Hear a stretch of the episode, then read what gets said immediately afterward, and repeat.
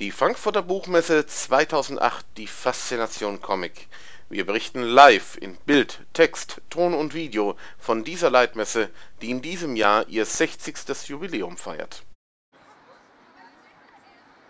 So, hallo und herzlich willkommen im Namen von Daiski. Heute wird Judith Park, ihr kennt hoffentlich alle Judith, einen donnernden Applaus bitte mal eben. Hallo. Judith wird euch jetzt in den nächsten Minuten ein bisschen eine kleine äh, zeigen, wie man Gesichter zeichnet. Im Einzelnen wird sie das dann weiter kommentieren und erklären. Ich bin nur hier für den Anfang und um euch zu sagen, natürlich im Anschluss an diese, an diese Zeichenworkshop wird Judith zwei Stunden hier hinten signieren. Also wer dann noch ein Autogramm von ihr möchte, kann dann sich gerne anstellen. Und dann wünsche ich euch viel Spaß. Und wer Fragen hat im Anschluss, wenn wir noch Zeit genug haben, der hebe die Hand und dann komme ich schnell mit dem Mikrofon hin. Und dann machen wir das auch. Okay? Viel Spaß. Ja, also ich werde heute euch ein bisschen zeigen, wie ich zeichne, den anderen ein bisschen erklären, äh, wie man Gesichter zeichnet, speziell den Manga-Stil und ähm, einfach mal gucken. Also ähm, bei Gesichtern ist es natürlich wichtig, dass man eine Grundform hat,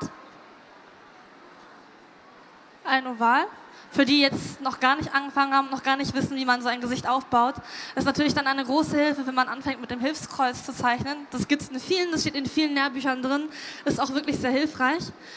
Ich habe angefangen, frei anzuzeichnen, das heißt, ich habe einfach wild drauf losgeübt und einfach geguckt, wie es passt.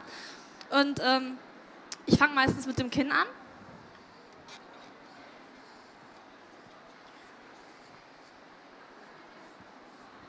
So. Habe aber im Hinterkopf immer halt eben die Gesichtsform, die gesamte Gesichtsform. Das heißt, ich würde jetzt hier schon mal den Kopf weiter andeuten. Und wenn man sich jetzt hier das Kreuzbild nicht vorstellt, dann würde das halt eben so verlaufen. Und genau an dem Schema arbeite ich mich dann immer vor. Ich fange dann weiter unten an den Lippen an. Hier. Und arbeite mich dann langsam hoch. Das heißt, dann zeichne ich die Nase ein. Und an der Linie setzt sich dann auch die Augen ein. Leider mal stören, du sollst das Mikrofon so ein bisschen zur Seite klemmen, weil das so pustet. Genau.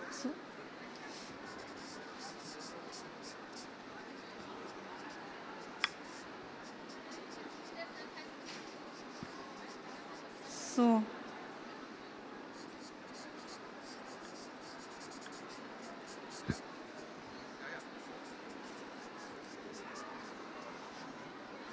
Ganz wichtig sind auch die Augenbrauen. Und genau hier an der Höhe setzt sich dann auch mit den Ohren an. Die sind auch sehr wichtig, sollte man nicht vergessen.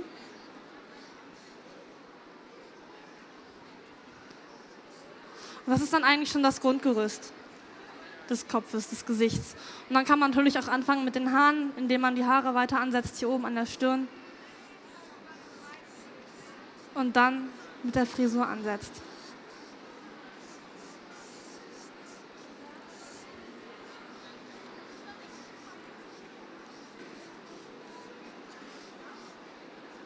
Hals. Den Hals nicht vergessen. Das ist jetzt natürlich eine Dreiviertelansicht. Man kann natürlich auch im Profil arbeiten, dann arbeitet man genauso. Da muss man sich auch wieder die gesamte Kopfform vorstellen. So. Und arbeitet dann auch wieder hier von der Stirnpartie runter. Also das Kreuz wäre dann quasi so. Das muss man sich halt eben wie so einen Ball vorstellen, den man optisch dreht. Und dann kann man hier auch anfangen, Profil zu arbeiten.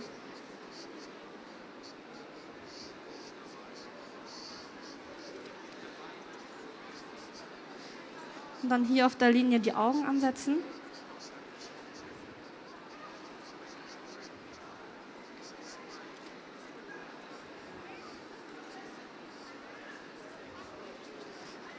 Und hier wieder die Ohren und die Haare.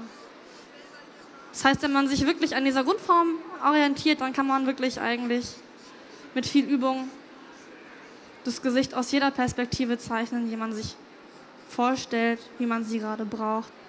Das geht dann alles. Es ist alles eine Sache der Übung.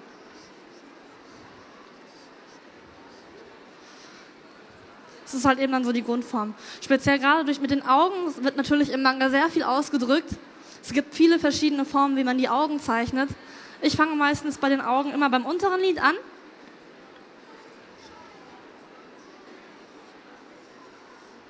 So. Und arbeite mich dann an der Augenform entlang. Dann kommt das obere Lid.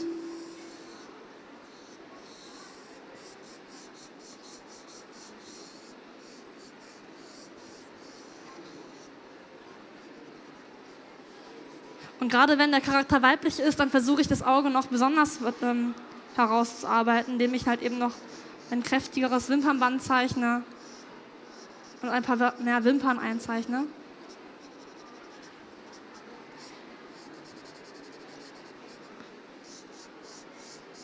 Denn die Augen sind ja bei einer Manga-Figur das aussagekräftigste. Das heißt, man stellt mit den Augen das meiste an Emotionen dar und daher sollten die Augen schon sehr aussagekräftig sein und herausstechen.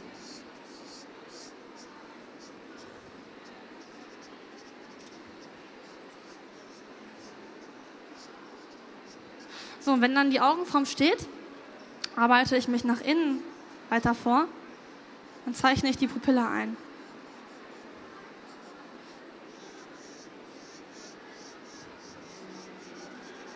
Ganz wichtig bei der Pupille, damit sie nicht leblos aussieht, ist, dass äh, man sie mit Glanzpunkten versetzt. Dadurch wirkt das Auge natürlich auch sehr viel lebendiger.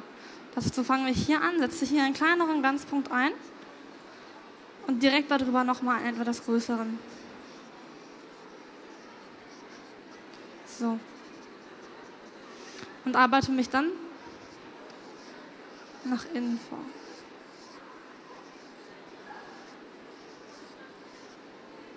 Hier kann eigentlich das Auge gestaltet werden, wie jeder möchte. Also es gibt verschiedene Formen, wie man das Auge herausbetonen kann. Ich mache es am meisten so, dass ich wirklich das Innere, die Pupille am dunkelsten gestalte und dann mit Schraffuren ein paar Strukturen ins Auge einarbeite. Man kann dann noch mit Details arbeiten, indem man wirklich fein ausschraffiert.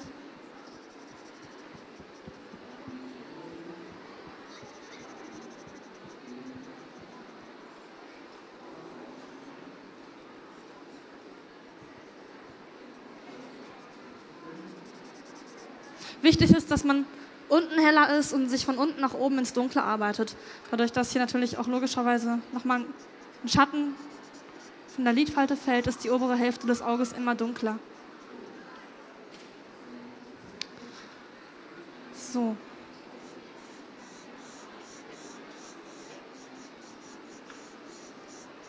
Dazu kann man natürlich noch in vielen verschiedenen Augenformen variieren. Also ich, man muss auch nicht immer unten fangen, man, man kann auch oben anfangen indem man dann ein schmaleres Auge zeichnet, das geht auch. Je nachdem halt eben, wie der Charakter aussehen soll. Ist es ein böser Charakter, ist es ein guter Charakter? Soll er eher niedlich aussehen oder eher erwachsen? Gibt es viele verschiedene Möglichkeiten, indem man das mit den Augen ausdrückt und darstellt.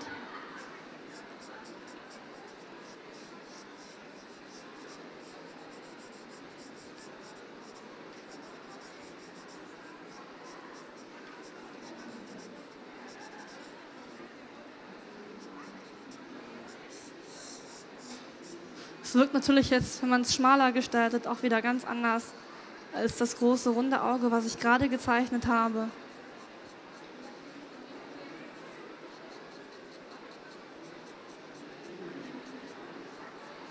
So. Oder man kann natürlich auch ein wirklich böses Auge zeichnen, indem man wirklich ein ganz schmales Auge, ein ganz schmales Auge zeichnet die Pupille weiter nach oben setzt.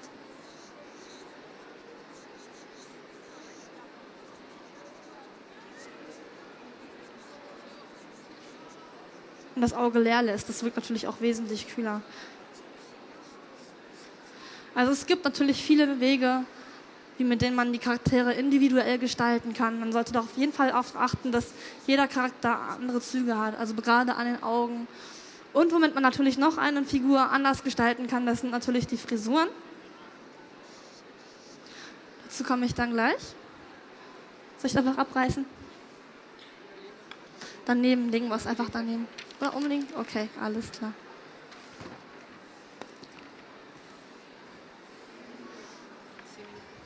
Okay. Ähm, mit den Frisuren, das ist natürlich eine Sache, das ist wirklich Übungssache. Viele haben Probleme, Haare zu zeichnen. Wichtig dabei ist, dass wenn man die Gesichtsform hat, ganz wichtig ist, dass man wirklich den Kopf, die Kopfform im Auge behält, weil sonst wird die ganze Kopfform irgendwie unförmig oder unausgeglichen. Wichtig ist, dass man wirklich dann hier die ganze Kopfrundung hat und dann bei den Frisuren überlegt, okay, wo fange ich an, wo setze ich an. Wenn ich jetzt hier einen Scheitel ansetze, werden die Haare entlang dieser Linie vom Kopf weggezeichnet. Und zwar in schnellen und durchgezogenen Linien.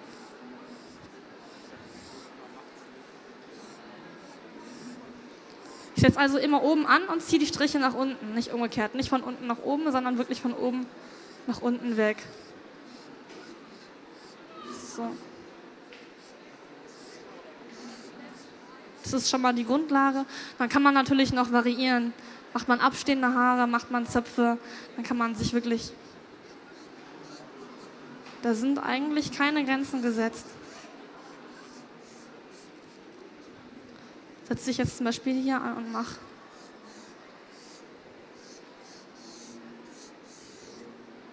Ein paar Wellen mit rein.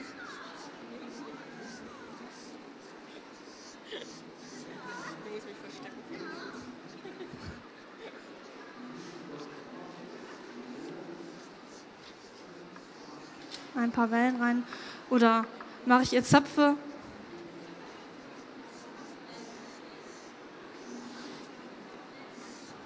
Und zeichne ich auch immer weiter von oben weg.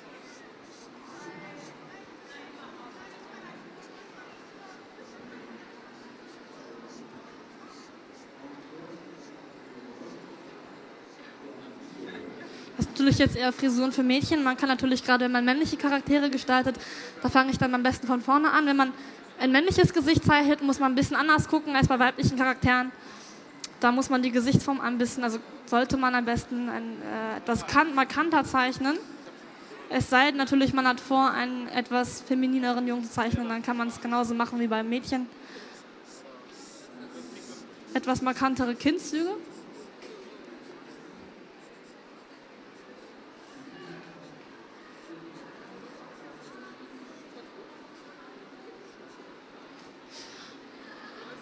Dann ist ganz wichtig, dass man wirklich ähm, bestimmte Merkmale noch größer herausarbeitet. Das heißt, der Mund ist ein bisschen markanter, er ist nicht so fein. Ich zeichne ihn dann meist etwas breiter ein. Ich zeichne auf jeden Fall auch immer eine etwas größere Nase ein. Und die Augen auf jeden Fall etwas kleiner. Also keine großen Kulleraugen.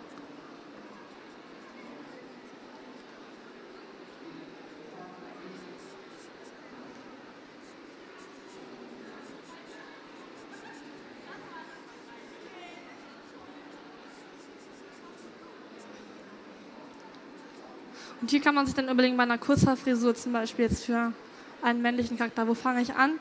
Wo setze ich halt eben den Scheitel, von wo kommen die Haare? Wenn ich jetzt in der Mitte anfange,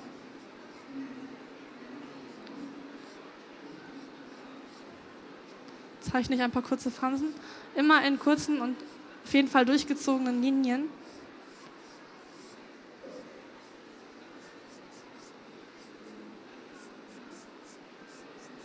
Behalte aber auch hier immer die Kopfform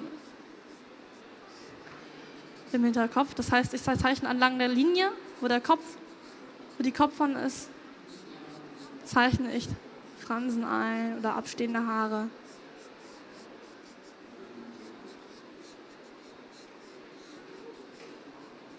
Wie es halt passt.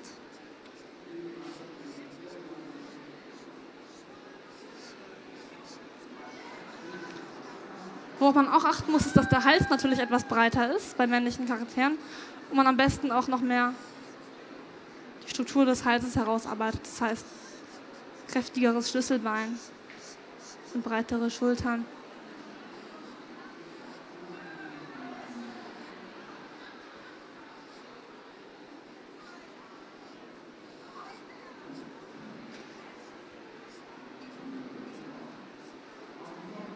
Sind natürlich die wichtigsten Merkmale. Also man kann auch, auch mit verschiedenen Formen, also man kann natürlich auch nicht nur durch die Augen die Gesichter variieren, man kann natürlich auch durch verschiedene Nasen- oder äh, Mundformen das Gesicht noch ein bisschen individueller gestalten, wenn ich jetzt zum Beispiel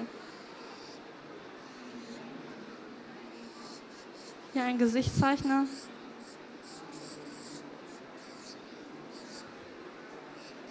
Mit einer kleinen Stupsnase.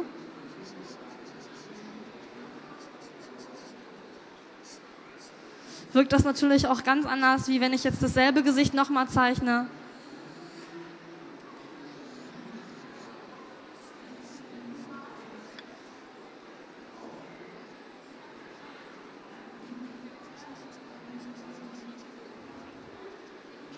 Mit einer etwas größeren Nase, das wirkt halt eben dann schon.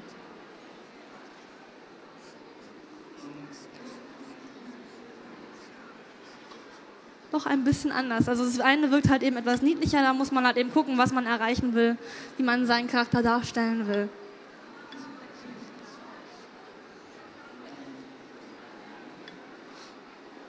Also wie gesagt, es gibt wirklich viele Möglichkeiten, einen Charakter zu gestalten.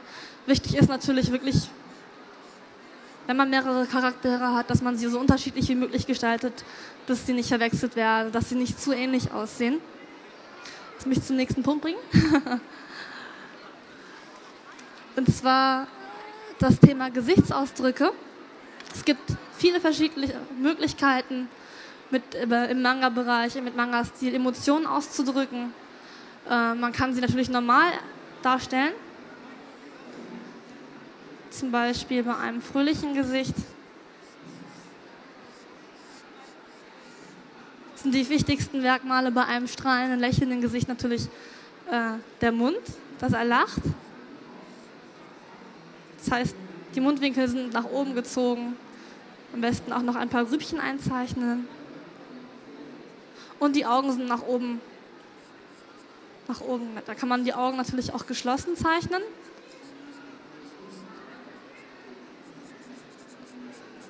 Das hatte ich ja gerade auch schon gemacht.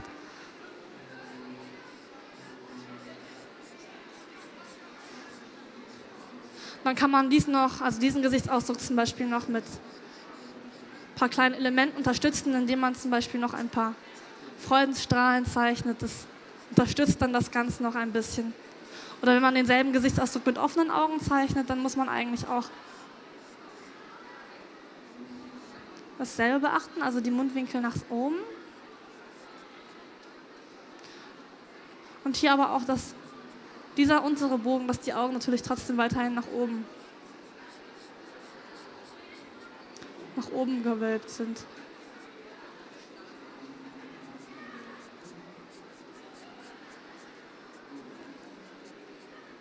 Ganz wichtig bei den Emotionen sind natürlich auch die Augenbrauen.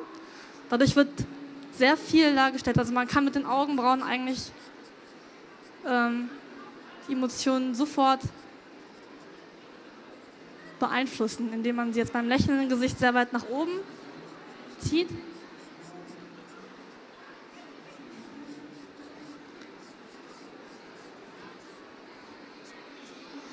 vermitteln sie den Ausdruck von strahlender Freude.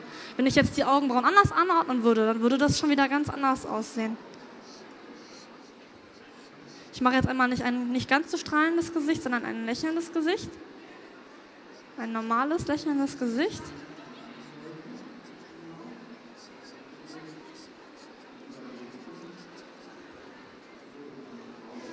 Sieht bis zu dem Punkt, Zeitpunkt eigentlich noch ganz normal aus, aber wenn ich jetzt die Augenbrauen anders anordne, sieht man schon, dass sich der Gesichtsausdruck plötzlich verändert. Also deswegen sollte man immer darauf achten, dass man die Augenbrauen nicht vergisst oder den, den Emotionen entsprechend anpasst. Ihr seht, es macht schon eine Menge aus, wie man sie anordnet. Aber nicht nur mit den Augenbrauen kann man halt eben eine Menge darstellen, sondern auch wirklich, man muss auf alle Elemente im Gesicht achten. Wenn ich jetzt ein wütendes Gesicht zeichne,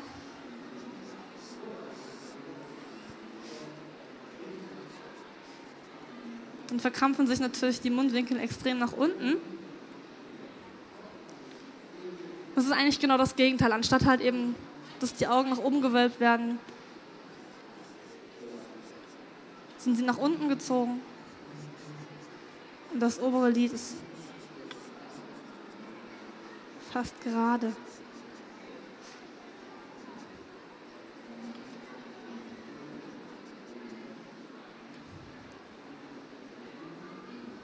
Und hier natürlich auch mit den Augenbrauen sehr wichtig, dass man sie extrem nach unten zieht.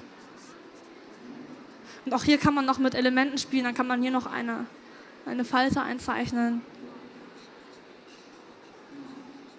Oder andere Elemente einbauen. Die halt eben den Ausdruck vermitteln, dass, es, dass, die, dass die Figur oder der Charakter gerade nicht in bester Laune ist.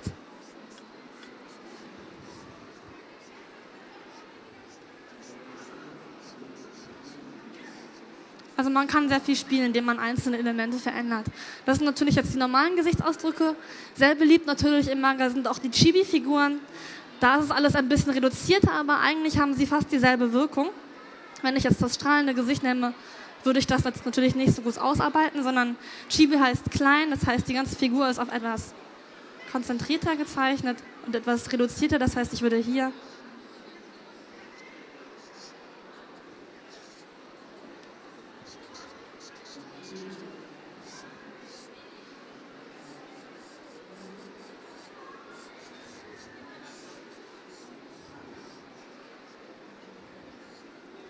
Das wäre jetzt die vereinfachte Fassung, vereinfachte Fassung der oberen Version. Es ist etwas schlichter gezeichnet, das Gesicht ist auch etwas kompakter, aber es zeigt eigentlich dieselbe Wirkung. Auch bei dem wütenden Gesicht kann man natürlich dann auch anders arbeiten. Dann kann man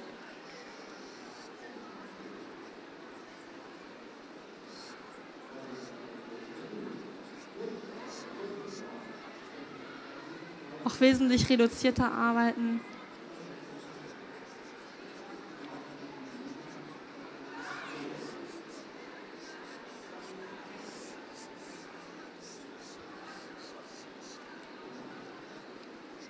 Aber der Ausdruck ist halt eben fast derselbe. Man muss halt eben gucken, wann man wie die kleinen Figuren einsetzt oder die großen, je nach Situation in einer Geschichte. Aber es gibt, wie gesagt, viele Möglichkeiten, die Gesichtsausdrücke darzustellen jemand noch irgendeine Frage, wie man was in Gesichtern zeichnen soll? Sonst würde ich sagen, gehen wir vielleicht zur Körperhaltung über. Genau. Wenn das wäre jetzt alles zum Thema Gesicht. Sind bis dahin noch irgendwelche Fragen offen? Ihr müsst euch bemerkbar machen? Nö. Dann würde ich sagen, machen wir weiter, oder? So, dann sind wir beim nächsten Punkt. Und zwar Thema Körper, Anatomie. Ähm, Grundsätzlich kann ich sagen, dass es nicht verkehrt ist, wenn man sich mal ein bisschen in Anatomiebüchern umschaut oder wirklich ein paar äh, Zeichenhilfen. Wenn man schon weiß, wie der menschliche Körper aufgebaut ist, das ist schon eine große Hilfe.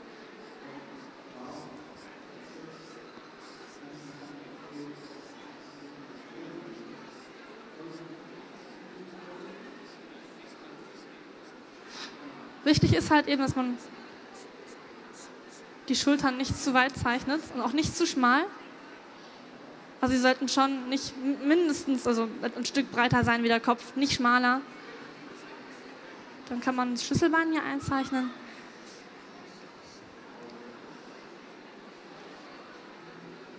Und dann halt eben runterarbeiten.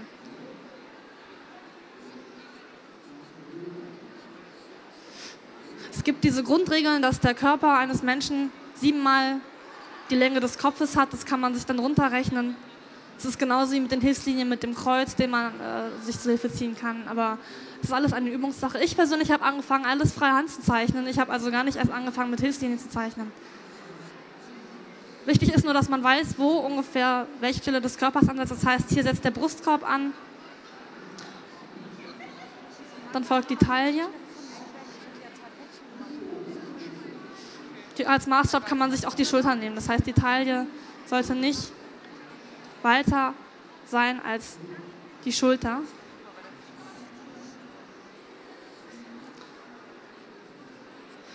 Ich nehme mir als Merkhilfe immer, dass die Ellbogen ungefähr bis zur Höhe des Bauchnabels gehen, etwas höher, nicht länger. Und dann die Unterarme ansetzen. Man kann natürlich auch immer an sich selber gucken, bis wohin reicht mein Arm. Äh, Wie sind die Proportionen angesetzt? Das mache ich bei Händen noch immer ganz gerne, wenn ich nicht weiß, wie die Hände gezeichnet werden. Da gucke ich immer an mir selber, okay, wie ist jetzt die Hand angeordnet? Und übe dann anhand meiner eigenen Hand, wie ist der Körper so aufgebaut.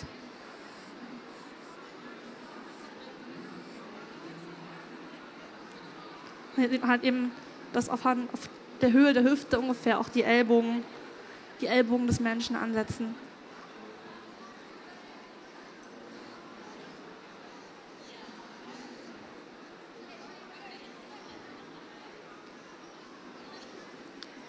So, dann kommen natürlich auch noch die Beine. Da kann man sich auch noch zur Hilfe ziehen, dass hier ungefähr die Hüfte ist.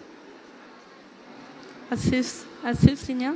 Das heißt, dass ab hier die Oberschenkel ansetzen.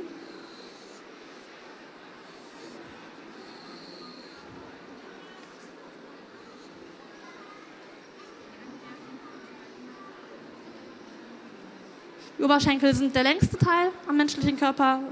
Das ist halt eben Beispiel auch ganz gut, wenn man sich ein bisschen mit Anatomie auskennt, dann weiß man, der Oberschenkelknochen ist der längste Körper des Menschen, also wird auch der Oberschenkel das längste Element. Nicht zu lang, nicht zu kurz, wobei das kann jeder gestalten, wie er möchte. Gerade beim Manga ist es bekannt, dass die Figuren extrem lange Beine haben. Das kann jeder für sich entscheiden, wie er es schön findet. Da gibt es keine Regel. Zeichne ich halt eben hier die Knieknochen ein und arbeite mich dann auch schon runter. Zu den Füßen.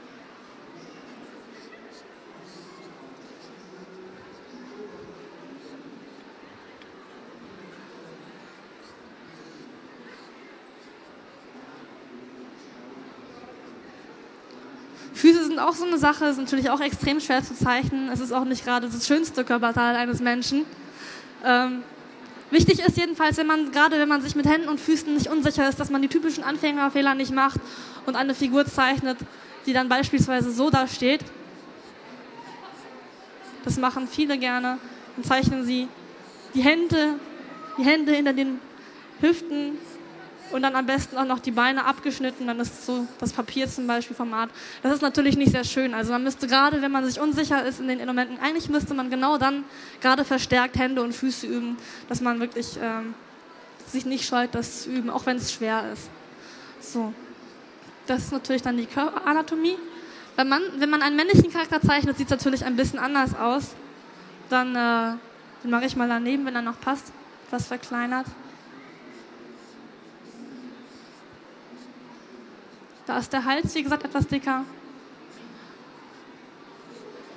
Und da zeichne ich die Schultern auch etwas weiter. Aber im Prinzip bleibt es gleich, nur dass halt eben auch die Hüfte dann wesentlich schmaler ist als, als die Schulter. Also hier habe ich ja ungefähr einen gleichen Maßstab genommen. Nur beim Mann mache ich das dann, beim männlichen Charakter mache ich das dann ganz anders, dann im Gegenteil. Da wird die Hüfte wesentlich schmaler. Nicht ganz so schmal wie der Kopf, weil sonst sieht es ein bisschen merkwürdig aus, wenn es zu schmal ist. Aber doch schon.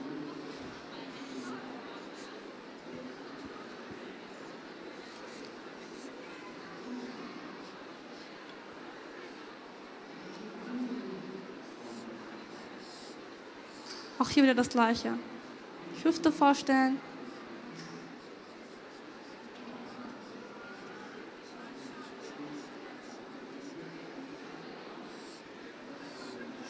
Und dann an den Beinen runterarbeiten.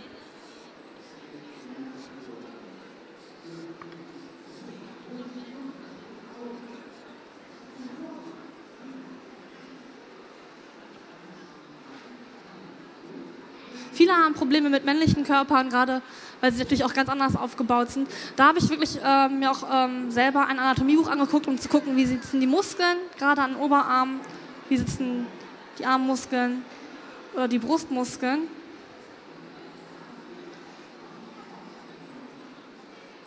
Und dann ist es schon eine Hilfe, wenn man ungefähr weiß, okay, wie sitzen die Muskeln, auch wenn man gerade schattieren will beim Kolorieren. Das ist dann schon eine große Hilfe.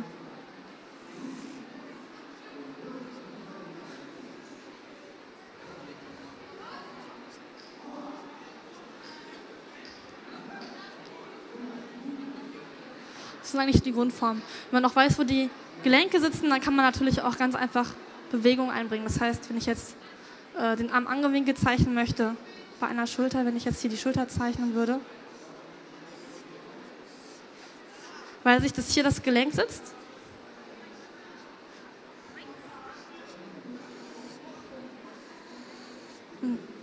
Drehe dann einfach den Arm nach oben, stelle es mir optisch im Kopf vor und dann äh,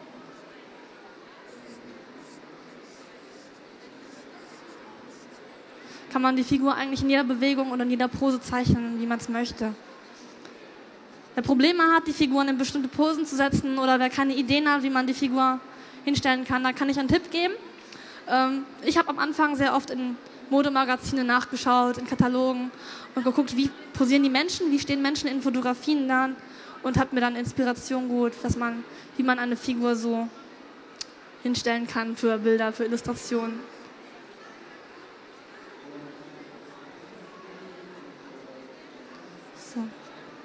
Das selbe gilt auch fürs Bein, fürs Knie, wenn ich jetzt zum Beispiel hier die Hüfte habe. Ich mal hier mal direkt weiter. Hier ist der Oberschenkel. Dann weiß ich, dass hier das Knie ist. Dann könnte ich zum Beispiel das Bein auch ganz einfach abknicken.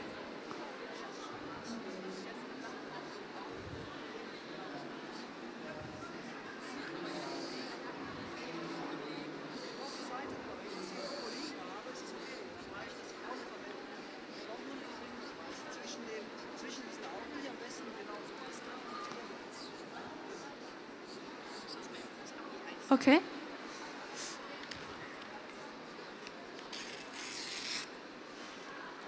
So.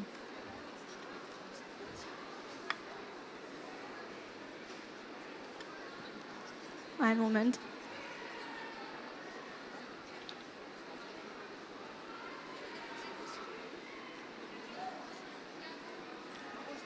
Okay. So, jetzt wo ich die Körper hier habe, kann ich auch eigentlich auch erklären, wie ich, ähm, wie ich Kleidungsstücke anzeichne. Das mache ich sehr gerne. Also ich lege bei meinen Figuren immer sehr Wert auf, auf, äh, auf die Outfits und wie sie angezogen sind. Und ähm, wer Probleme hat mit Faltenwurf, der kann halt eben wirklich an hier gucken. Gerade auch gucken, wo, wo wird der Körper bewegt. Und dort entlang finden sich dann auch Verhalten. Das heißt, wenn ich jetzt hier ein Hemd einzeichne,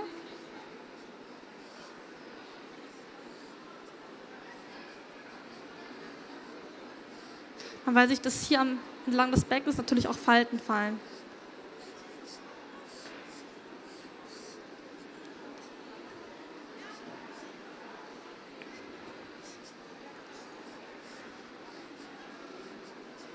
Ich zeige das nochmal hier unten.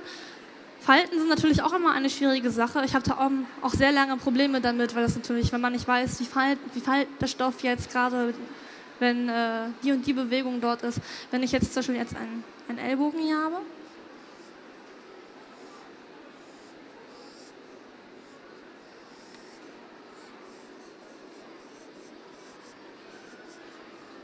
So. Dann weiß ich natürlich, dass hier quasi der Arm abgeknickt wird und dann wird auch hier entlang der Bewegung werden dann auch Falten geworfen. Das heißt, ich kann einfach gucken, okay, wo, wo, wird, der Körper, wo wird das Körperteil bewegt und genau an der Stelle zeichne ich dann auch die Falten ein. Genauso wie hier, das Handgelenk wird abgeknickt, das heißt, auch hier werden Falten geworfen. Genauso wie an der Schulter. Das heißt, hier weiß ich, okay, da wird der Arm bewegt.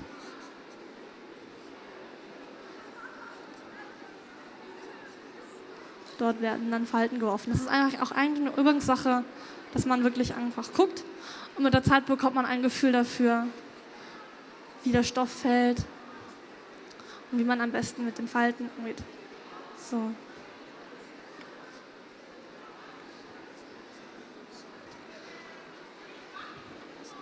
Wichtig ist natürlich, dass wenn man wirklich ähm, mit Klamotten, also mit, mit Outfits arbeitet, dass man nicht die Figur anfängt zu zeichnen, und dann direkt anfängt, äh, quasi das Outfit zu zeichnen, weil dann verliert man den Überblick über die Anatomie.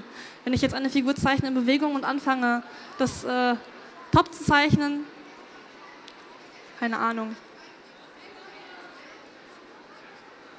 dann verliere ich den Überblick, okay, wie war jetzt die Anatomie, wie sieht die Bewegung des Körpers aus. Deswegen ist es eigentlich immer wichtig, zuerst den gesamten Körper vorzuzeichnen und daraufhin dann äh, das Outfit aufzusetzen. So wird vermieden, dass dann auch die ganze Bewegung etwas seltsamer aussieht. Also wirklich erst den Körper aufbauen und dann kann man auch hier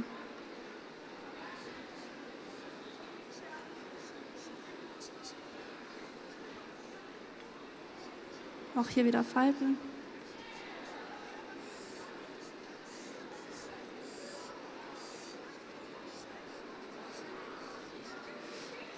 Kann man dann zum Schluss nochmal die Outfits überzeichnen.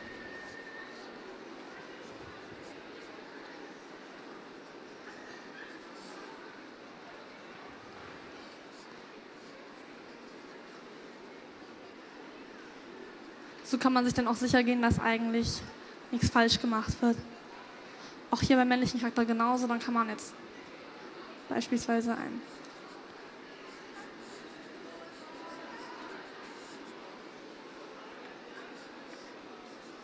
Top überzeichnen. Man weiß halt eben genau wirklich dann an den Stellen immer, wo die Gelenke sitzen, okay, da fallen Falten, kann man sie einzeichnen.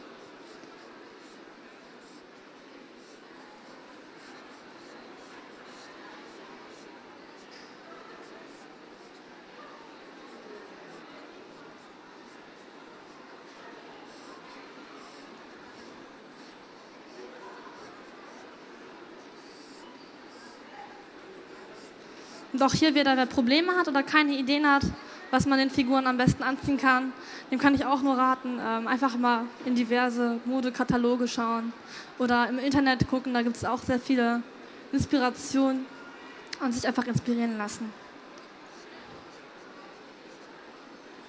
So.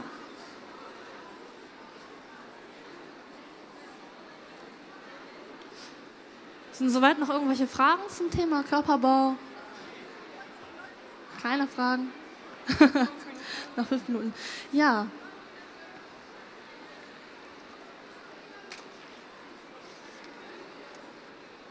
Dann erkläre ich am besten nochmal, wie man eine Comicseite aufbaut. Das ist vielleicht auch nicht ganz interessant für viele, äh, die Probleme haben, also die auch gerne Comics zeichnen, also Manga-Seiten aufbauen. Wichtig ist, ich fange halt eben immer an, wenn ich eine Geschichte habe, okay, wie baue ich die Seite auf? Das heißt, ich zeichne wirklich ganz grob auf einer Seite. Erstmal vor, okay, wie überlege ich, was mache ich. Wichtig ist man zum Beispiel auf einer Startseite, wenn man jetzt eine Geschichte einleiten will, im ersten Panel ähm, ein bisschen die Location zeigt, wo findet das Ganze statt. Das heißt, ich zeichne hier, okay, es ist gerade in der Schule. Dann weiß der Leser sofort, okay, ist die Schule. Und dann kann man halt eben überlegen, wie mache ich das. Dann setze ich halt eben hier das nächste Panel an. Ganz grob.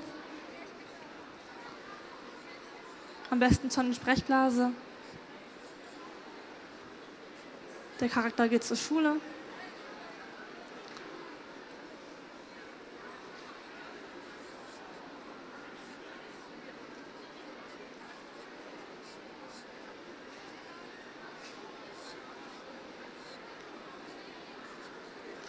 Trifft eine Freundin. Und das zeichne ich halt eben wirklich ganz grob, in, wirklich nicht viel ordentlicher als so. Meine Redakteurin kann das bestätigen, äh, zeichne ich meine Geschichten vor. Also es geht da wirklich einfach nur darum, wie ist die Seite aufgebaut, was kommt vor, was sind das für Dialoge. Und ähm, dann fange ich eigentlich an, richtig vorzuarbeiten. Wichtig ist, dass man wirklich, ähm, gerade bei Manga-Seiten, das, das, wissen viele nicht, dass man darauf achtet, ist die Seite links oder rechts angeordnet. Ähm, weil man muss sich das Ganze eigentlich in der Doppelseite vorstellen. Also man schlägt den Manga ja immer direkt in zwei Seiten auf. Das heißt, man guckt, okay, hier fange ich an, hier ist die Startseite. Und äh, man muss sich halt eben das Bild dann gesamt vorstellen. Also nicht, wie sieht jede einzelne Seite aus, sondern wie sieht es im Gesamtbild aus, weil der Lesefluss muss ja auch stimmen. Ganz wichtig. Ganz wichtig, genau. Dass man dann wirklich anfängt, vorzuarbeiten. Und auch den Fehler darf man nicht machen, dass man zu viele Panels ähm, auf einer Seite an, ähm, einbaut oder auch nicht zu viel Text, sondern es muss genau ausgeglichen sein. Und eine gute Faustregel ist es eigentlich bei Manga-Seiten, dass man ähm, zwischen vier bis sechs Panels pro Seite nimmt. Sieben gehen auch noch, aber mehr sollten es nicht sein, weil es einfach sonst zu viele Bilder sind. Wirklich, also vier ist so das Minimum, was heißt das Minimum? Also es ist ein gutes Maß. Und ähm, natürlich auch kann man auch eine Seite, das ist natürlich im Show ja oft, dass wirklich eine ganze Seite einfach nur ein Panel ist, wenn dann wirklich äh,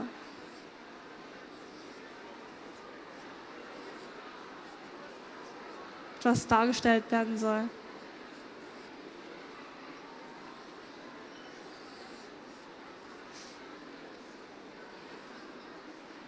Also als Tipp wirklich, dass man, wenn man sich eine Geschichte vorstellt, dass man sie wirklich komplett vorzeichnet in Scribbles, also wirklich Strichmännchengrafik und dann wirklich ähm, erst dann anfängt, sauber alles nachzuarbeiten und äh, damit man keine Fehler auf den sauberen Seiten macht.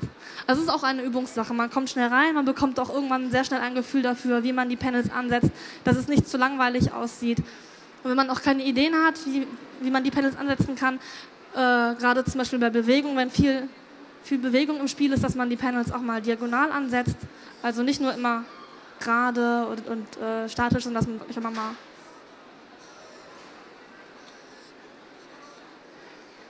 diagonal die Panels ansetzt.